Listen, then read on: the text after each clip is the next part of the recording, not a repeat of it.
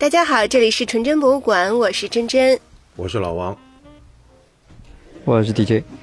我们今天遇到了一个创作的瓶颈，就是就是就是完全不知道该聊些什么。实际上，我们之前也有一些嗯题目啊，比如说聊一些书籍，还有电影。但是呢，三个人其实要完全的都把这些任务呃全部都凑在一起完成，还是有点难度的。那我我我就是其中一个没有完成呃任务的人，所以导致今天不知道该聊些什么。然后我就在想啊，嗯，其实我是在年后就已经投入到了工作当中，我就开始见各种各样的呃人，然后朋友呃聊天吃饭，所以我就在想，我们不知道聊什么。你有没有觉得现代人见面？关于就很多人都说自己是社恐嘛，嗯，呃，社恐其实有一个原因，是因为真的不知道今天见面该聊什么，嗯嗯，就我就在想，现在的人见面都应该聊什么？以前的人见面难道不社恐，就天然的知道该聊些什么吗？所以我们就索性来聊这个事儿吧。嗯，我觉得以前的人简单呀，以前人生活都差不多的。我记得。我小的时候，比如说我小学的时候吧，八十年代吧。嗯。我爸到周末，礼拜五晚上，呃，礼拜六晚上，那时候礼拜五还不休息呢。礼拜六晚上，然后他的呃好哥们儿就会来，或者呢，他就会带着我去他的这个好哥们儿家里。呃，我跟他的这个好哥们儿的小孩儿，跟我年纪差不多吧，两个男生，我们就一起玩。然后他们大人就自己在聊，无非我在旁边听，无非就是厂子里啊，你们厂子里怎么怎么，我们厂子里怎么怎么。还有一个主要的话题就是社会上的事情，就是最近社会上发生的这些事情。我觉得给我一个感觉，就是在那个年代，大家其实生活接触的东西都很狭窄，然后关心的东西啊，基本上都一致，对吧？呃。那些新闻啊，或者所谓社会上发生的事件呢，都是大部分这个同一个阶层的人都关心的一些话题。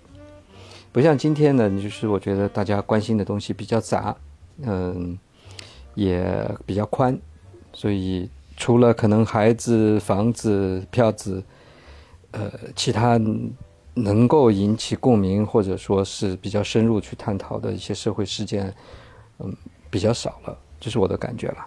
嗯嗯，我先插一句啊，刚刚那个真真说说到我们的创作遇到瓶颈的时候，我刚才脸都红了，你知道？我们这也好意思谈创作？我的天哪！然后你说到，我就像我觉得 DJ 刚才说那个挺对的，其实是他一就是他说的是小时候了，像我们小时候因为太早了，那个时候确实因为你的信息不流通，所以呢，其实大家都是。生活在你你所知道的信息，也就是你方圆呃三十公里最远了二十公里，因为就是一张报纸的事儿嘛，大家看的是同一张报纸，听的是同一个广播电台，对吧？然后电视台你也就看了那么那么几个，所以呢，就是好像信息呢就比较就那不是信息比较封闭，就是信息是非常封闭的。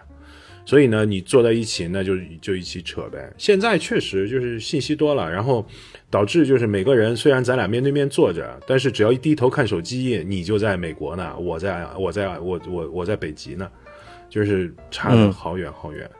不过我回到真真前面提到的那个问题，就是我们现在见到人的时候，就说到这个社恐的问题，我觉得就是可能。嗯，还是有焦虑的吧。我是觉得，就是你，嗯，很多人所谓社恐，他是害怕尴尬，就是他觉得没话说的那个场景很尴尬，然后因为这个尴尬的带来的压力，就导致自己就干脆我就不想见陌生人，因为他不是害怕社交，而是害怕尴尬。我自己现在是感觉就是反正皮厚了，就是你见到陌生人的时候，你能接受沉默了，就是没话说，没话说那就不说呗。就是我们能，呃，相对比能接受沉默了。你比如说过去啊，像咱俩坐，我跟一个陌生人坐在一起的时候，我感觉我有种压力，就是我不能让那个话掉在地上。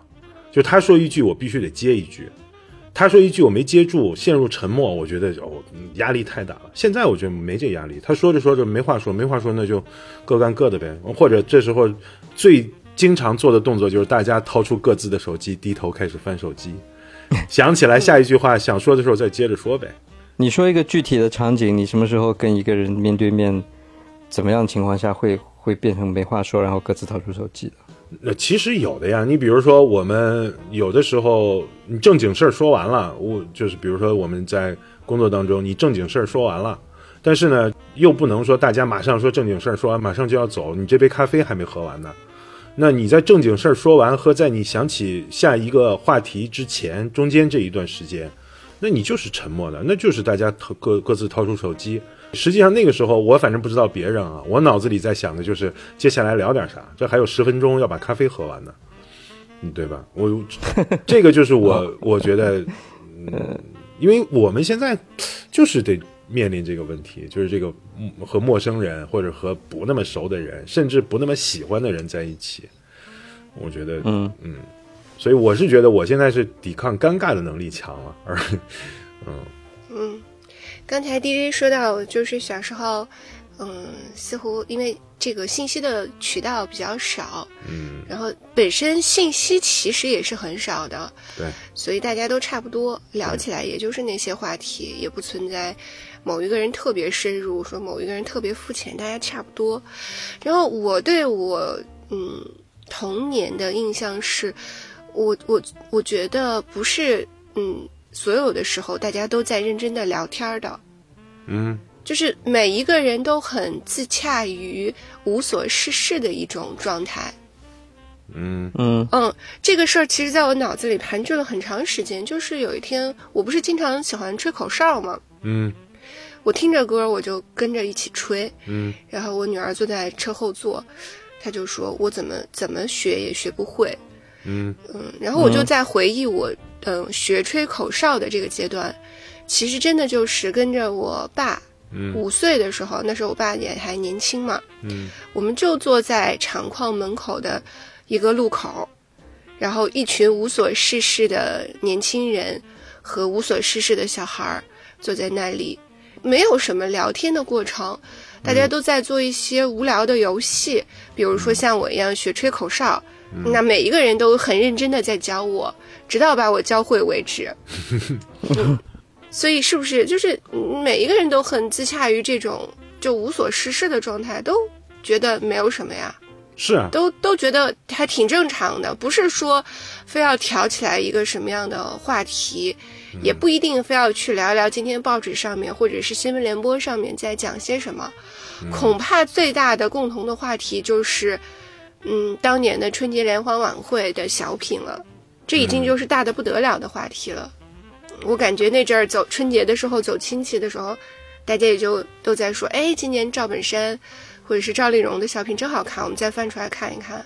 嗯哎，大家哈哈哈哈哈一阵傻乐，嗯嗑嗑瓜子儿，也没有什么特别尴尬的时候就过去了。嗯就很奇怪，像刚才老王在讲的这种尴尬的感觉，确实是的。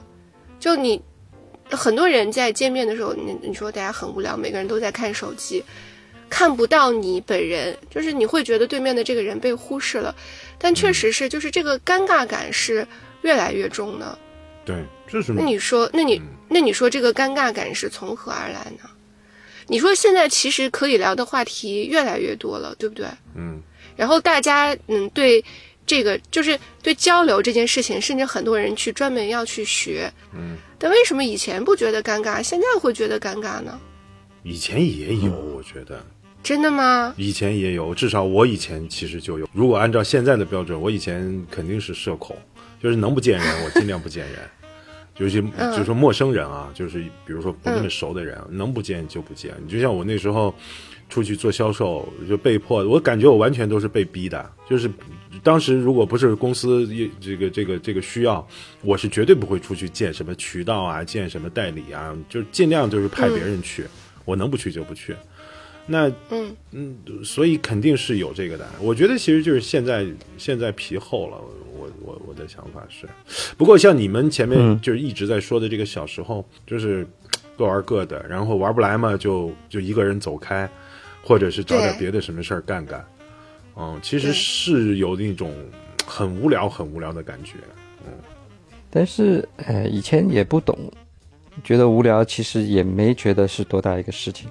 现在可能好像不太能够忍受无聊，因为你觉得好像可以解决无聊的方法很多，摸出手机可以解决无聊，但实际玩了手机玩久了也挺无聊的。对，这其实就是我想说的。我感觉是不是大家对无聊的这个忍耐度，比如说我们双方见面坐在一起，突然一个话题没有接上，然后就对这种无聊的忍受程度低了，你的耐受度度低了，然后就会觉得嗯尴尬的程度高了。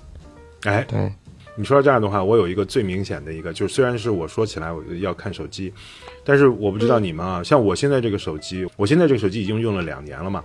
但是我现在可以做到的就是充一次电，比如早晨八点钟出门，一直到晚上十二点，我的手机还能有百分之三十的电，就就是 那我是不可能的。对，就是说我我可能一整天里面，就是除非是被迫的，比如说要发个信息啊、打个电话呀、什么的，我其他时间我可以不翻手机。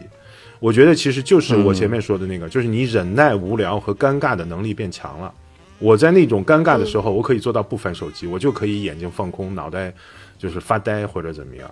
我觉得这个其实你就双眼直勾勾的盯着对方，我也不一定对脸上带带着微笑，我没话说，看你怎么办。那倒不会，但是我就是想回到我们小时候没有手机的时候，你是怎么打发这段时间的？我现在就是有有这个明显的感觉，就是我假设说我现在没有手机，我这段时间怎么打发？其实你就是脑脑袋放空，眼睛看着别的地方，想点心事儿或者怎么样。嗯但是嗯我是刻意的去避免看手机的，现在成习惯了，我觉得。嗯。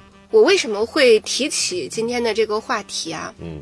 是因为，呃，正好就是节呃节前的时候，你想去年这整个一整年的情况也没怎么见人，嗯。嗯，然后你在呃网上的通讯或者是打电话的这种通讯，嗯、其实还是比较的疏离的，嗯。嗯，就有很多人也很长很久没有见面了嘛，所以呢，嗯，节后这阵儿就趁着自己还有这个被保护，就是被被这个被就是在这个保护期内吧，我就想着多见点人呗，多聊点事儿，然后多出出差。嗯我就最近就见人见的特别多，嗯然后呢也约了很多的饭局呀，或者是家庭的聚餐呀、同学的聚会啊，全都排满了。呃然后我就有一种明显的感觉，就是可能经过去年，不管是去年一年，或者是前两年这种，嗯，你被迫的也好，或者是你主动的去选择，呃，少与人接触。我我现在再回到这个呃疫情之前的这个状态，就是跟人交往的这个状态里面，对我来说还有点困难。嗯我会想要做点儿功课，就譬如说啊、我知道我今天要见谁，然后我就会大概想一想他在什么年龄、什么年龄段，嗯啊、我该怎么样去破冰。就我们见面可能一开始要聊点什么，就是我我其实蛮能聊的嘛，正常人跟我都是很能聊的，但如果对面就是特别闷，你嗯你说十句他回你一句这种，嗯，那你就很累了，对吧？对，那这种情况下，我又该怎么办？我是不是要准备一个伴手礼，把这个局面打开？压力太大了吧？你这个给自己的压力太大了吧？那那你你你要见面，你肯定都是这样子呀，嗯你要把事儿做成呀。啊，你是说工作还是朋友？工作朋友都有呀。对，我的工作和朋友不能分分不开了。我我我的工作都是朋友带来的，朋友也是工作中积累的，这个没有办法分开了。所以我就还挺有压力的。然后如果你跟他，比如说年龄也不接近，性别也不一样，嗯然后生活的状态也不一样。比如说我我小孩这么大了，他没小孩，啊，这时候我就还真的挺有压力的，我就不知道该跟他聊点什么。我甚至会去嗯翻一下微博的热搜，我就看看今儿新闻是什么。完了，啊同城、是哦，那？对啊，同城今天发生点啥事儿，赶紧见面说。我说哎，你知道吗？我说今今儿发生了什么事儿，就在哪哪哪儿。嗯就这种开场就会比较自然。嗯然后我就不知道是大家都是这样子，还是说我们现在真的就是没话可聊了。就嗯，大家不看狂，你不看狂飙，你真的最近这段时间，你跟大家都聊点什么？哎，我们这么说，嗯我我自己现在我最近啊见人有一个万事万灵的一个，也不是万事万灵，反正就是有一个保险的话题，很保险的话题，就是你阳的时候的感受和你什么时候阳的，对，你知道，这个就是是的，就没话说的时候，你就先说这个。哎呀，你说你阳了吗？啊，他就会说我阳了，然后我就开始交流关于阳的时候是怎么样一个反应啊，身边的人怎么样，谁阳了，家里人怎么样啊，等等等等。呃，我最近我觉得这是一个就是常备话题，我估计还能再用俩月，我估计。嗯，是的，嗯，这是一个很好的话题。是的，说这就像我以前工作的时候，被迫下班以后要跟同事出去应酬喝酒是一样的。嗯。他们都在聊那个棒球啊，什么橄榄球啊这些。那我是只关心足球嘛？那老美又不看足球，就逼得我必须得去了解一下前一个周末有哪些比赛，谁赢了，哪个队哪个哪个队有什么明星，什么什么，至少得了解一些基本信息吧。嗯嗯，人家在聊的时候，你可能说不了太多，你不是最主要在讲的这个，那至少你接得上话，对吧？嗯，要不然很尴尬，对吧？现在这个问题就是你整个社交圈。大家关注的东西都不太一样，都太散了。嗯，嗯，就比较难有一个共同呃话题把它挖出来。嗯，对吧？那所以像真真这样去微博上面搜一搜热点什么的，也是一个挺好的方法。嗯，不过我在想，像像真真说那种情况，我有时候也会有，比如说我我很努力的。嗯，想打开那个，就是比如说我我说了好多，对方一句话就给我回掉了，然后又沉默，然后我好不容易又想起一个什么事儿，结果说了半天，这对方一句话又又沉默了，对方又回掉，这个时候确实会有压力的。但是我现在有时候会有一个呃经验呢，就是这个时候我就沉默下来了，然后我等着对方去想话题，你知道，因为我的态度是很愿意配合的嘛。那么只要他能想出一个话题来，那么这个就可以聊起来了。但是就是问题就在于中间那段尴尬，就是假如说他也不提什么的时候，中间这段尴尬是很难很难熬的，很难熬的。对啊，超难受的。有些人就是聊天杀手。有些人，我觉得你在骂我。嗯，你你还行吧？你主要就是得给得跟你找到共同的话题。嗯，嗯。不过你说像真真说这个，我你说现在人们是不是越来越不敢聊天了？反正我是有这感觉的，就是因为你会发现，就是大家想的太不一样了。嗯，对，你不太敢说话的。你比如说，就说一个电视剧的看法，包括你说对我们说春节看那坨屎的看法。反正我的感觉，潜意识感觉就是我，反正可能和大多数人的看法都不一样。反正我是不敢说的，轻易不敢说，说出来就有可能让人觉得就是我靠，你咋是这样的一个人呢？这就是我想说的那个那个第二个问题。嗯，就是你其实没有天聊，也不是说没有天聊，对吧？嗯，你像以前，那我还是要说春晚上个赵本山的小品，大家肯定都说哇靠，笑死了，是吧？嗯，然后每个人把里面的细节再过一遍，嗯，什么走两步就瘸了，大家还在家里演一遍，对，这话题多了去了，就人们都觉得好。那最近这段时间，你比如说。安全的话题，就像你说的，像阳了没阳，啥感觉，啥症状，这完半个小时聊过去了，对吧？你你说一遍，我说一遍。还有一个很安全的话题，那就是说狂飙呀。啊，我只是说这部剧的本身啊，这部剧本身确实是老少咸宜，基本上全都是就是全家全家在追的，基本上都是这样子。你说这个话题也是比较安全的，就你很少会有人，那除很少会有人啊，除除除掉。对吧？你对某一些部分的有特殊看法的人，那基本上大家都觉得很好。那这个话题也很安全。我是在说你。嗯。那对吧？就像你说的，你你比如说对人的看法，你比如说你你要现在谁敢问你对易烊千玺的看法吗？我靠，这怎么聊？或者你说对一些更加敏感话题的看法，你敢聊吗？很难很难聊，你不知道对方的意识形态是什么样子的，对吧？你熟悉的朋友还好，熟悉的朋友也不一定知道，你也不知道他审美是什么样子的。聊着聊着聊差了，还聊聊出火了。前两天我就是在我们家，我就差点就聊出火了呀。就是我去看了那个电影，那个《无名》嘛，就是春节档的那个电影，然后它里面不是有那个。偶像演员那叫什么来着？反正我也不认识。王一博啊，对对对对对对，王一博。你你你你注意你的态度啊！我管他呢，反正就是我我当时我我女，因为我是上午去看的嘛，我回家以后，嗯，我一个人去看的。然后我回家以后，我我女儿问我说：“你干嘛去了？”我说：“我看电影。”她说：“你看什么？”我说：“我看无名。”啊，你就是看那个谁谁演的是吧？我说：“对啊。”我说：“我觉得他演的还不错呢，在这个戏里面，虽然也没有太明显的这个出彩的地方，但是至少来说，这部戏是合格的。”我女儿就生气嗯了，就真的跟我生气了，然后就说他怎么怎么这样那样那样这样，就吓得我我就不敢说了。我在想，生啥气？他是他是说演的不好是吧？他没看，他没看，但是呢，啊他就是那他生啥气？他就是就是说这个偶像不健康嘛，这个偶像有问题嘛，呃是吗？我哪知道呀？反正就是说他的粉丝呃群体，反正这了那了的，等等等等吧。反正就跟我生气，说你怎么能去看这样的电影？哦，这样 我就吓得我就不敢说。我当时回来我说呢，我说那个年轻人演的还可以啊，这部戏挺正常的表现。你看，这就是像真真前面讲的，像那个什么易烊千玺也是啊。易烊千玺，我现在嗯也不太敢说啊，因为我不知道我女儿，你你你不知道哪个哪个人就啥态度对对对，你就踩到他了，简直了。嗯对。你让我想起前两年在美国跟人家聊拜那个总统选举这个话题，嗯很就是聊以前你得先试探一下对方到底是不是川普的支持者，对吧？嗯你要骂川普，你你得你得试探一下对方是不是川普支持者呀，嗯这很难说啊，嗯。但我觉得有时候美国人也不管不顾的，他也开麦就开骂了，哦那他也不管你是不是支持，他不管不顾的，对。来，但是你就说说到川普这种啊，比如说像有些小明星啊这种的，其实无所谓嘛。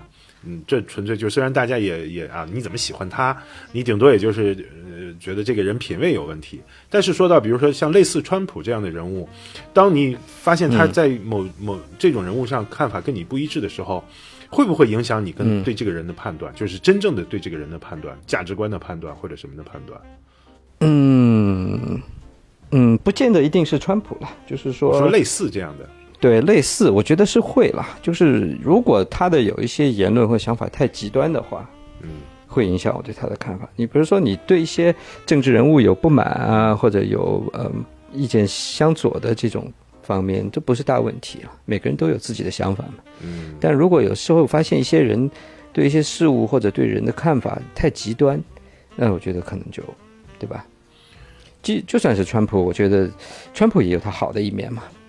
呃，但是我的意思是，我不知道真真会不会啊？就是比如说，嗯，当我遇到一个有人有人跟我说他是一个川普的粉丝，哪怕你在国内啊，你遇到个川普粉丝，或者说现在俄乌战争，然后那种，我会判断他的智商的，就是我觉得这人脑子有问题，那当然，就是智智商有问题，我觉得。嗯，对对，你你如果上来就跟我说乌拉乌拉普京大帝，那那算了，那我直接拉黑你。所以你就说呀，我觉得像真真就更是这样子，就是我还要和这个人合作下去，要工作下去，但是我又，所以是不是干脆我就避免聊这种话题，省得避免聊，不能聊。你像你刚刚说的，比如说聊聊到一个话题，如果他发表了这样的言论，因为我我觉得啊，总体来说，呃，我的工作当中遇到的这些人，呃，还可以。其呃，就是我说的是，比如说高知的那一部分，嗯，他真的是就是顶尖学校的最最顶尖的这一群人才。我觉得他成为顶尖人才，是他看事物的角度是和别人不一样的。他可能更具有逻辑性，更具有判断力，他是有他自己的一套方法在里面的。所以，呃，他说出的观点的话呢，你不会很反感，因为他最后他有他的逻辑。嗯，你基本上就是听完了以后，你说哦，至少我知道你说出这件事情，你的说出这个观点，你为什么要这么说？你有什么样的判断？也许他的这个过程的这个推理是你没有想到的，他这个角度是你没有想到的，我觉得会很有收获。但确实也不乏一部分人是因为自己的平台的红利，嗯，以及自己职位的红利、年龄的红利，他到达了这个位置，但他本身德不配位。嗯，我可以这么说，我见了很多这样子的人。这种人一般来说，他都是极端自负的。嗯，你的身份和你的平台带给你的话语权太大了，嗯，没有人会去反驳你。他他也不知道什么是。呃，正确也好，错误也好，觉得我的就是对的，所以他会非常大声的表达这种观点。那遇到这种人的时候，特别是遇到这种比较极端的话题的时候，我只能尽量避免去谈。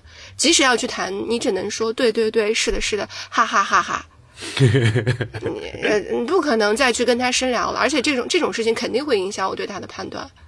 基本上聊两句你就知道他是哪一种了，是我说的第一种人还是第二种人？那第二种人的时候，你你不仅仅是对于就是他对某一些事物的看法有判断，智商有判断，那包括他的一些行为的方式，比如说他遇到事情，对吧？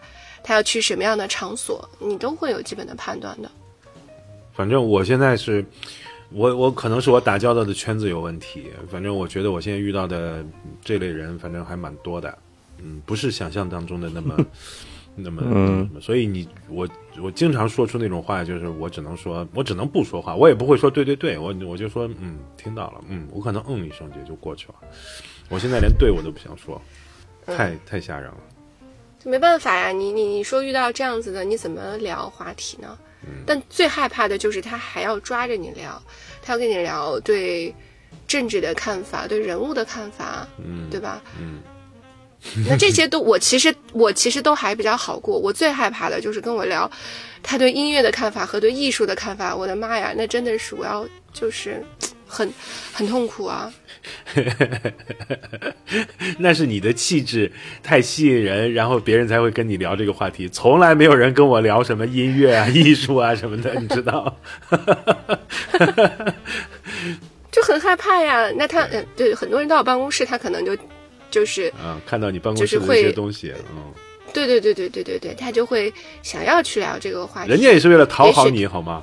对，是是是，有可能他可能也想找跟我有关的话题，但这个话题就让我很很难受嘛，就如坐针毡，嗯，是吧？你们有没有特别让你们害怕的话题？就像聊到某一个话题，你简直要疯了，就坐不住了。嗯，我特别怕我妈跟我聊生意，因为我妈以前是企业高管嘛，嗯，她确实是。挺厉害的，最厉最多的时候，一个人下面管了七个公司嘛。嗯，厉害，全国都有分公司，嗯，七个公七个老总都是她一个人管的。她也是打工嘛，她也是她属于高级高级经理人吧，对吧？而且她对企业经营啊、管理啊都还是有一套自己的想法的。但问题是我们她是这种呃工厂的企业嘛，生产的实业的嘛，我们是等于是贸易的，对吧？不一样嘛。行业不同嘛，而且他这种 level，人家管加上工厂里的工人，下面最最多的是有个上万人的。对呀，人家这这个 level 我们这小兵十几小小兵十几个不一样，这完全不是一个级别的。所以他的很多想法对我来说，嗯，其实也没啥太多的作用。人家是牛刀，你是鸡，你知道。那就是，拉着拉着我聊仓库管理啥呃设定流程什么，我说妈，我们就那小小一个仓库，什么什么流程什么的，对吧？基本上一眼我就望到头了，嗯，对我还还比较紧张这个吧。我现在是比较害怕别人跟我聊这种社会话题，就像王太跟我聊社会话题，我就很害怕，你知道，就是 就就社会就是三观不正嘛，一聊就三观不正。我就很害怕跟别人聊这个。你想，我在家里都三观不正，我这要说出去，那我要在外面胡说八道，那还那问题不大了。所以我现在是，也就是咱们仨，我觉得反正我说什么，反正你们就觉得，反正老王就是一个怪人，反正他经常说一些 吓人的话。我我没觉得老王三观不正，我觉得你大部分观点 我我还挺认同的。对呀，我们是在接着的呀。你们这只是节目效果。我我我只是就这个说法，但是我是说，就比如说外面经常发生一件什么事儿啊，我常常的说法就是，外面最主流的说法，我都是打问号的。你比如说最近炒的特别火的什么什么新闻，然后大家都在传某一个版本的时候，我反正老是觉得未必如此，所以呢，我就不敢说，我就就吓得就特别不敢说。我怕聊社会话题，我宁愿跟谁聊聊孩子。你像我们现在对现在其实有一个还有一个安全话题，就是聊孩子。如果对方有孩子的话，哦，这个话题是绝对不会枯竭的。反正我社会话题不行，不能碰，不能碰。我也不知道啥话题。嗯，不过我确实社交的少，我们基本上你不社交，没有什么人聊天，不社交，对，多好呀！见到生意的上的人就直接直聊生意。多好呀，好羡慕。因为你跟老美打交道做生意，顶多上来问问天气，对吧？对。其他聊什聊不了什么的呀。就老美呢，就跟你打电话或开会，开场总是大概花个三分钟左右聊聊天气，对吧？聊聊你周末干嘛了呀？有接接下来要去哪里玩啊？什么线这种线片扯一扯，然后再进入正题，这是他们的习惯。哎，那我问你一个问题啊，就是，嗯，这样子的话。呃，因为因为在国内是另外一种情况，我等一下讲我遇到的情况。嗯，你会觉得你跟他呃想你想要了解的问题，你都能够充分了解吗？你就譬如说，呃，你你你今天可能把这个事情解解决了，对吧？你要做一个生意上上面的什么事情，你把时间、地点、人物全部都碰好了，但你会不会觉得你这样子不能够了解他这个人的动态？还是说他有什么动态，他都会直接跟你说的。我我还挺好奇这个中美之间的差异的。人的动态，我不关心他的私生活，我不关心他下班以后去干嘛。那那那你不关心他会不会要离职啊，或者是他会不会做出对公司一些好的或者是不好的状况吗？你会关心这个事情吗？我觉得不会。其实员工他们之间互相，我发现他们之间在互相也会聊的，他们会平时。聊天的，所以，对什么人有什么想法，我的耳目都会来告诉我的啊。对，对，那这个社交这个工作我就不用做了嘛，我没必要去做这个工作。当然也不是说，呃，完全这样，就是我们像同一个办公室的，对吧？呃，经常会聚个餐，中午买个买个饭回来，大家一起吃啊。但是这种就可以聊聊天嘛。或者说，呃，像我们我们公司的 HR 他会记住。呃，因为人也不多嘛，他要记住每个人的生日，啊，到那一天他会去买一个蛋糕，然后，呃，叫大家过来一起唱生日、唱歌啊，然后吃蛋糕啊，这样，呃，在办公室里庆祝一下，这样子吧。嗯，跟客人打电话当然是另外一种情况，但公司内部的话，我觉得希望他们也能够习惯或者适应这种这种节奏吧。啊，这个中外好像差别很大，哎，是吧？对，我是觉得差别特别大。嗯，因因为我有一种感觉，我就刚前面也在讲了，我见朋友或者是什么，那个呃工作上面的呃同事也好，我不是会刻意准备一些话题嘛。嗯，因为我有一种感觉，你像我们这个年纪，我不大可能会去。呃，因为 social 而 social，我肯定多少都是有嗯目目标的，对吧？哪怕这个目标只是让我们的关系更进一步，今天可能没有一些具体的事情，但这也是一个目标。那为了达成这个目标的话，我是觉得光聊这些事儿，那肯定是凑不满整个场子的。呃，我会觉得，如果啊，而且从我的实战经验来看，如果你想要今天把这个事儿就就你你有一种感觉，他出了这个门以后。你感觉这个事儿很有谱，或者是你以后可以向他张得开口，那在这个前提之下，是你要去做还是蛮久的铺垫。也就是说，我们的话题得深入到一个程度。你光聊社会话题，嗯，那你也就是社会的朋友了。嗯，你想要下一次对他能够开口，或者是需要我们关系更进一步的话，你必须要聊到一些涉及到，比如说私生活，或者是他个人的观点。甚至是再深一点的话，你譬如说，昨天有一个朋友过来，我们就会聊我们对宗教、哲学以及对人生的态度。你聊到这一步的时候，你就很明确的知道了，以后有什么事儿，我们都是可以彼此第一时间就张口的人，没有什么负担的，也没有什么压力。我是，就我我有很明确的这个感受，所以我刚刚对 DJ 说的美国的这个状态，我在想是是不是因为他是老板的原因。嗯，只是说，我觉得不同的场合吧。嗯嗯，公司内部吃饭啊，这种活动的时候，大家也会闲聊天嘛，都会闲聊啊。只是说平时工作的时候，我希望有保持一种节奏吧。嗯，对，前一段时间，呃，圣诞节的时候，我们呃分部的一个人打电话来，我们在就正好他女儿在旁边嘛，然后他就叫他女儿，呃，来叫我。叫我叔叔啊，这些的，对吧？那那他去接小孩嘛，然后就跟那个小朋友聊天啊。我就问他，你圣诞节想要什么礼物啊？然后他还真跟我说了一个什么什么礼物，一个一个什么卡通节目的玩偶。小朋友很小，大概也就五六岁吧，大概。嗯，小朋友过家家的这种一个房子，然后里面有一些这个卡通里的人物做的这种小玩具啊，小人的。人偶玩具吧，这种一套东西吧。那我当然我就跟他说：“哎，我给你买吧。”我就跟他妈说：“我说，叔叔给他买一个圣诞礼物。”啊，说完这个话，挂完电话，我去网上一查，我靠，这个东西平时卖五十几块，圣诞节因为是好像很红吧，最近被被抢到一百五十几块美金 一个，我觉得我靠，还真是有点贵哎。不过已经已经答应人家了。大话已经说出去了。嗯，对啊，我就买买了一个，然后圣诞节那段时间也比较忙，也没空，后来就变成最近，呃，过去那边办公室的时候给他带过去嘛，嗯，然后那小朋友收到了很开心，变成从圣诞礼物变成了新年礼物吧，嗯，但是我确实像你们这种工作中，比如说对客户啊这种的，搞私人关系、促进私人关系的这种情况比较少，嗯嗯因为老美他不喜欢跟你那个，除非就是你们真的是特别投缘，或者说在一起合作很多年的这种也有。像我有一个有一个在加拿大的客户，是我们公司刚开业时候最早的一个客户。那时候他这个大姐是我的福星，我最大的一张单子那时候是他给我的，我还特别记得记得很清楚，那也是第一年。然后圣诞节以前收到他的那个支票，我拿去银行存。我还挺傻逼的，拿那么大一张支票，我直接存 ATM 机器，我想早点把钱存进去，不想等明天早上开业。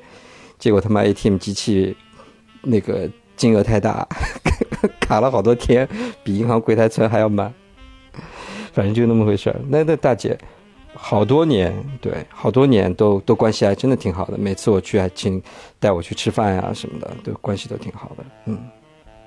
你说这个还真的是有可能，因为前两天我见了我过去那个就是，呃，真真知道嘛，就是我过去二十年前在上海最好的朋友嘛，他现在不是在德国，嗯前两天回来了，嗯然后我俩见面，他是在华为嘛，然后他，嗯然后他是现在是，嗯、就管他们整个，应该现在他们好像合并部门了，叫欧洲部嘛，然后他现在嗯管着整个欧洲的一些渠道，结果他说他整个欧洲啊，对，因为欧洲现在整个，合起来了。大 boss 啊，也不算特别大吧，反正他我我说实话我也不是特别了解。然后他说他现在刚合并以后，现在最想做的一件事儿就是把什么其他几个北欧的几个几个国家的老外的主管全部换掉，他要换成中国人，因为他觉得他跟他们无法沟通。你知道吗嗯嗯，是的，他说的无法沟通指的是什么？没话题还是不沟通？就是说了不听嘛，然后又不加班儿，然后他就要把他们全部换掉。哎，我我这几年接触国内的这些科技企业，他们就是两个路子，一个呢就是在国外找当地的销售，呃，还有一个路子就是把国内的人搬过来派到国外来当对来来当销售，就这两个路子对，哎，各有利弊吧。看他们有一些呢，就是呃两种方法各有一些公司都还用的挺成功的，但也有一些公司用的不成功。就像最近有一家我们合作的，就是把北美的这些呃之前派来的中国销售全都裁了，让他们全部回家，嗯，全部要换成当地的，就各有利弊，就看你怎么去运用这套东西。但我最近也在想，我觉得这个现象还是挺有意思的，嗯，现在国内好多这种科技企业一派就是几十个、上百号人出来，呃，拿工作签证、拿 L one 签证，就在国外自己建分公司，就全部中国人的人过来自己建。这个啊，我觉得就有点没办法。它这个特别像什么呢？就是早年间，甚至到今天为止，日本公司在国内的这个外资企业啊，它其实就有很明显的这个特征，就是他们的中高层全是日本人。然后刚刚我们刚刚工作的时候，那时候的台资企业也是这样子。就是台资企业，你会发现基层员工全是当地人，就是全是大陆人，但是中层以上全是台湾，必须是台湾派过来的。是的，韩韩国也是一样。对对对，这都是在中国已经待了这么多年了，陆陆续续的，他们才把中层基本换掉，但是在高层里面也是比较少的。或者即便是高层里面有中国人，他也是有日本背景或者台湾背景或者什么韩国背景的这种。我觉得现在，我现在看我现在身边的这几个朋友在国外的，他们大概也是这样。就中国现在处在刚刚走出去那种，你知道，就是等于他只有那个在基层能用了，就是当地员工的这个能力。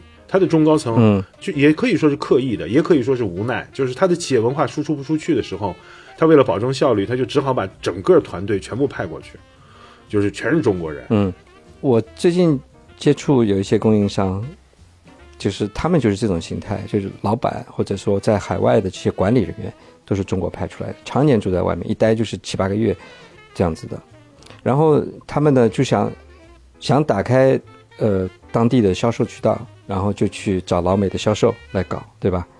呃，但是但我就发现一个问题，就是他们有时候找来的老美销售，这些人其实都是不怎么样。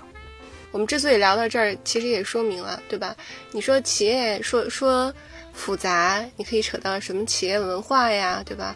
嗯，国家的文化差异啊，说简单也很简单，反正就是大家不在一个体系下说话了。如果不是同一国的人，那真的是没什么好聊的呀。你想拉近感情都没办法，嗯嗯嗯坐在一个桌子上，大家都很尴尬。你要聊橄榄球，我想聊足球。嗯，而且我我之前那家那家公司，他的企业文化很有意思，他对员工特别特别好，就是他给员工买的福利，就是你不管你生什么病吧，嗯基本上你是一分钱不用花的，而且你全家都包括在他的这个医疗保险计划里面，嗯全家哦。嗯然后他的员工都是在里面一待几十年，就待到养老的这种。他那时候的中高层管理人员都是最早跟着老板出来的，就从一个小销售开始做起，一步一步一步做到，等于是呃一个美国大公司的这种中高层管理人员，收入很好的。你这种企业，我现在就知道，反正现在就是资本主义国企嘛。那我问你们啊，就是你在招聘的时候，嗯嗯，当然我们会呃根据公司的要求、你的职位的要求去招人。嗯，你有你有你有没有觉得，其实有时候招聘的时候就是找跟你聊得来的人？啊，嗯，你会有这种感觉吗？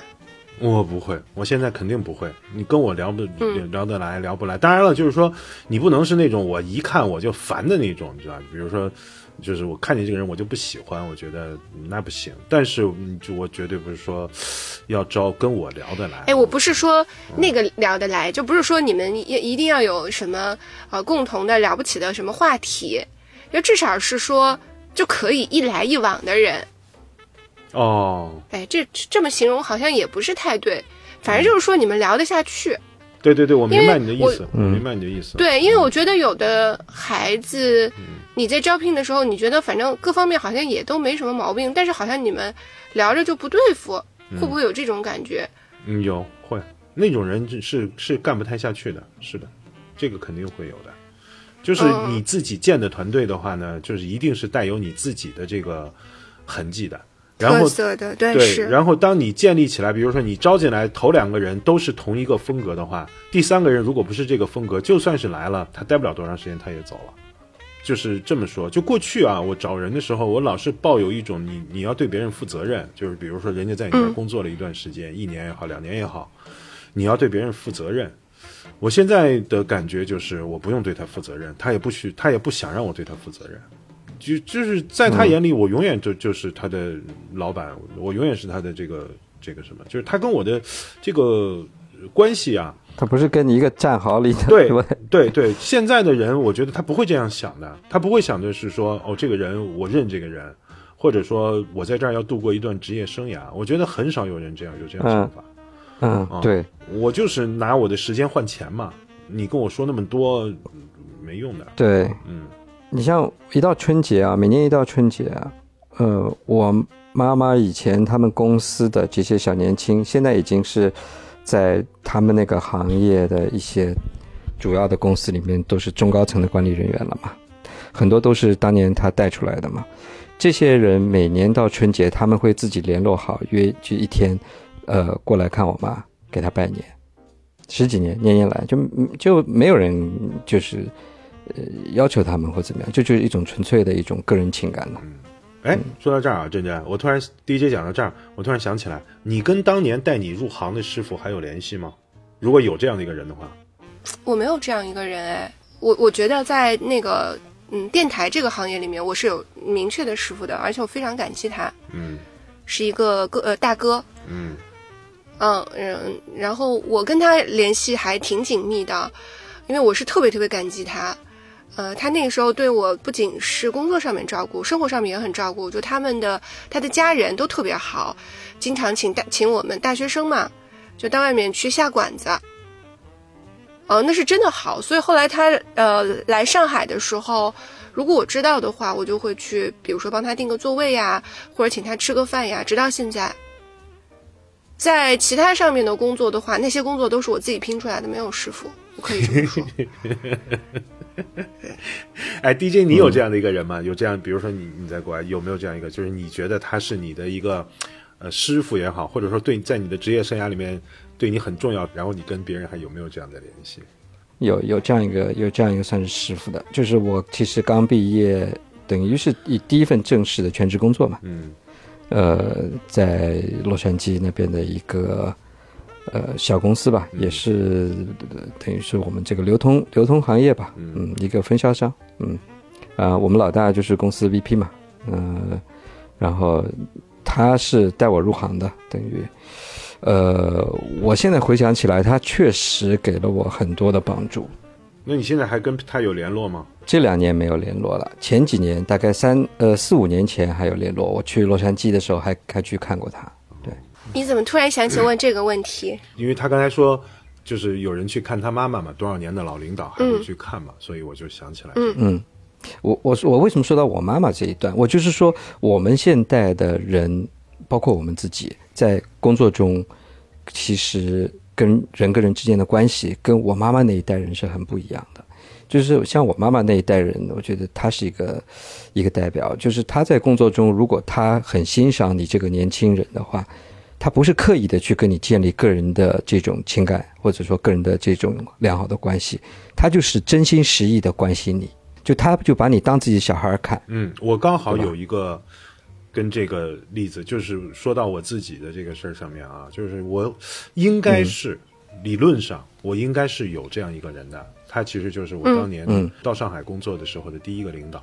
我跟了他整整有五六年的时间，就是我第一份工作嘛，第一次打工，其实就是在那儿。就是你，你从一般意义上来讲，我肯定是，就是他是带我入行，而且呢，好像对我很好。但是我就发现呢，就是，嗯，时间越久，我越难判断我就是就是你刚才说的，他对我的感情究竟是怎么样的。所以我就记得呢，就是我刚刚刚离开那家企业公司，然后我还会嗯隔三差五的会跟他联系，然后逢年过节的还会、呃还会去看他，甚至后来他女儿呃要找工作的时候，我还把他就是推荐到了这个王太那里嘛。现在呢，就是他女儿到今天为止还和王太就是有联系，但是呢，就是随着我工作的时间越来越长，我也开始就是有自己的手下人啊，我我就越来越怀疑我跟他的感情，就是他对我的感情是不是如呃我想象那样，所以呢，就导致就是这后面这将近十年来啊，我就很纠结，就是他在我手机上面，我、呃、我就一直没有删掉电话，虽然没有打过电话。然后我会 隔三差五的呢，我会问问王太，就是通过他女儿那边了解了解他现在什么情况啊，身体好不好啊等等。但是我就是不想去打那个电话，我不想去见他。嗯，我不知道是为什么，就是说起来，他肯定算是我师傅，而且他我感觉他对我影响蛮大的，嗯，有一至少一段时间，你这个感觉跟我一样，我也有这个感觉。是吧？就是我第一个老呃领导，嗯，第一个公司嘛，嗯，我们工作的时候，我觉得他其实是很照顾我的，呃，很多东西都愿意教我，然后其实对我也有点像是对小辈的这种感觉嘛。对对对，是，那我我其实离开那个公司以后，呃，我回想起来，我觉得受益匪浅。呃，他给你很多的机会去做很多不同的事情，但是真的到了后来，越来越后来，越来越后来，我开始有的时候我会还那刚离开那段时间那几年，我会经常回去看看他咱俩一。模一样，但越来越嗯对，但到后来呢，我就越来越觉得说，也许他嗯，对我并不是像我觉得的那种那么好的到那个 level，嗯，其实我我我觉得这个还挺正常的 是吗？啊。对，你说是我正常还是他正常？我觉得你正常，我觉得你很正常。我我这个过年的时候，我收到了一条信息，特别长，很长很长，一个女孩子发给我的，我以前的我招的小朋友，嗯、因为她离职了，然后也有了呃更好的发展，我觉得她有更大的天地，她出国了。嗯、我我其实是很就挺为她高兴的。然后呢，她这条消息写的很长，她就写了。嗯，他认为我是对他有什么样的大的影响，嗯，他就说我因为大家都同为女性嘛，在职场上面，他觉得我对他的这种嗯照顾是让他觉得很舒服的，嗯，我看完了以后，我就跟跟他聊了几句，也很真心实意的回了他几句。但是你要说我对他的感情和他对我的感情是否一样，我觉得是不一样的。我对他好是真的对他好，我在工作上面也确实也是，呃，不管是资源也好，或者是场合也好，帮助他呃是挺多的，是有倾向性的。嗯。但这种倾向性呢，是第一是为了我自己的工作，嗯，对，我对，肯定是有目的性的，这个是好呃毋庸置疑的。第二个呢，就是我对他的这种好呢，呃，是有便利性的，比较方便，我举手可得的事情。对，对，没有背离我初心的事情，完全可以做到的事情，所以没有那么困难。呃，当然对他的影响是实打实的，他肯定是觉得对他好处他是得到的，他也感受到了那个温暖，所以双方的这个感情，我觉得确实是不对等的。所以我说你很正常，DJ 也很正常，但人家也很正常。这个事情 他也很正常，但你不要去往前去推这个事情，去会质疑这个事情，它就是一个阶段性的，你就理解为是一个阶段性的朋友，他给到了你阶段性的温暖嘛，你就就过了嘛。对，其实就是这样。你刚工作的时候，你刚第一份工作或第二份工作的时候，你身边的一个同事要离职了，你会不会觉得很悲伤？是吧？你就觉得好像，哎呀，很舍不得。你工作了十几二十年之后，公司里谁谁谁走了，OK，走了就走了。平时虽然也聊得很好，如何如何，关系还不错，那他走了就走，你不会有那种留恋感了。就是这样的，对吧？年轻的时候 就是这样子。嗯，站在管理者的角度，其实是觉得这个年轻人不错，挺聪明的，挺好用的。那好用就多用用。我倒是觉得人之常情啦。你你在这个社会里面，本来大家就隔得远，然后你想再有怎么样的交流呢？其实不大现实。我觉得是人之常情啊。但是我觉得在这点上，其实我很佩服你的，真真。其实就是这么说，就是我们如果要给自己找理由，就是我不想去社交，我不想跟谁联系，或者说我不想怎么样怎么样，其实有一大堆理由的，你都可以不做不去做。我觉得是难是难在像你那样子，你愿意付出努力去跟别人建立联系。我觉得就是你，当然你说这个话是为了安慰我了，可是我就是觉得我可能还是有点属于那种哎，我真不是为了安慰你，我是真的这么想的。我是真的这么想的，我我也不觉得我那那所有人都跟我一样多累啊，我活得多累啊，干嘛要跟我一样？我巴不得不要这样呢。嗯这这真的是人之常情，你你就是阶段性的事情呀。哎呀，聊了挺多的，我我时间差不多了，嗯好。嗯，其实是三个社恐的人要聊。见面的时候到底聊什么话题？嗯别看我，我还是社恐，我我其实真的不不太愿意见人。我觉得咱俩不算，我 DJ 另当别论，因为他身在美国，这个情况特殊。你我，我觉得不能算社恐，至少表面上绝对没人会认为我们是社恐。我觉得嗯应该不是的，我们只是内心觉得自己是社恐。社恐不难道不就是对内心的定义吗？觉得很不想见啊，真的烦躁，但没办法，录播客的人不可能是社恐，真的吗？我真的太可以去美国了，我就你可以把我扔到大农村，我谁都不想见我。不是你不想见，是你根本见不到。聊个天还要发群里说来聊天吧，我好无聊呀、真的好无聊啊！吃完晚饭洗好碗，就干嘛呢？就看会儿狂飙，还能干嘛？啥都干不了。下回聊狂飙，我觉得很有可能我又要干一次类似于人世间那种事儿了。我看前两天有人评论区还在骂我呢，说你没看，你凭什么骂人家？我觉得 你这次就好好把狂飙看完，十五分钟一集也能把它看完。然后对你好好看完来我看完再聊一次。。嗯，好，嗯，好，那今天就到这里吧。嗯，嗯，嗯，这里是纯真博物馆，我是真真，我是老王，我是 DJ，拜拜。拜拜。拜拜。